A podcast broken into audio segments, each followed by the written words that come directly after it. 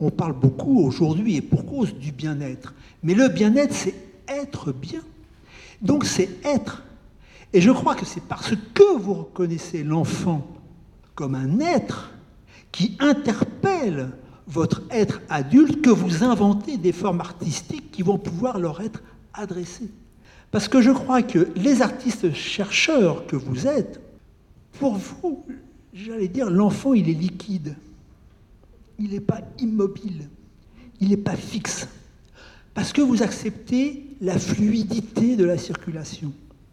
Vous acceptez l'inattendu. Les artistes sont très béquetiens.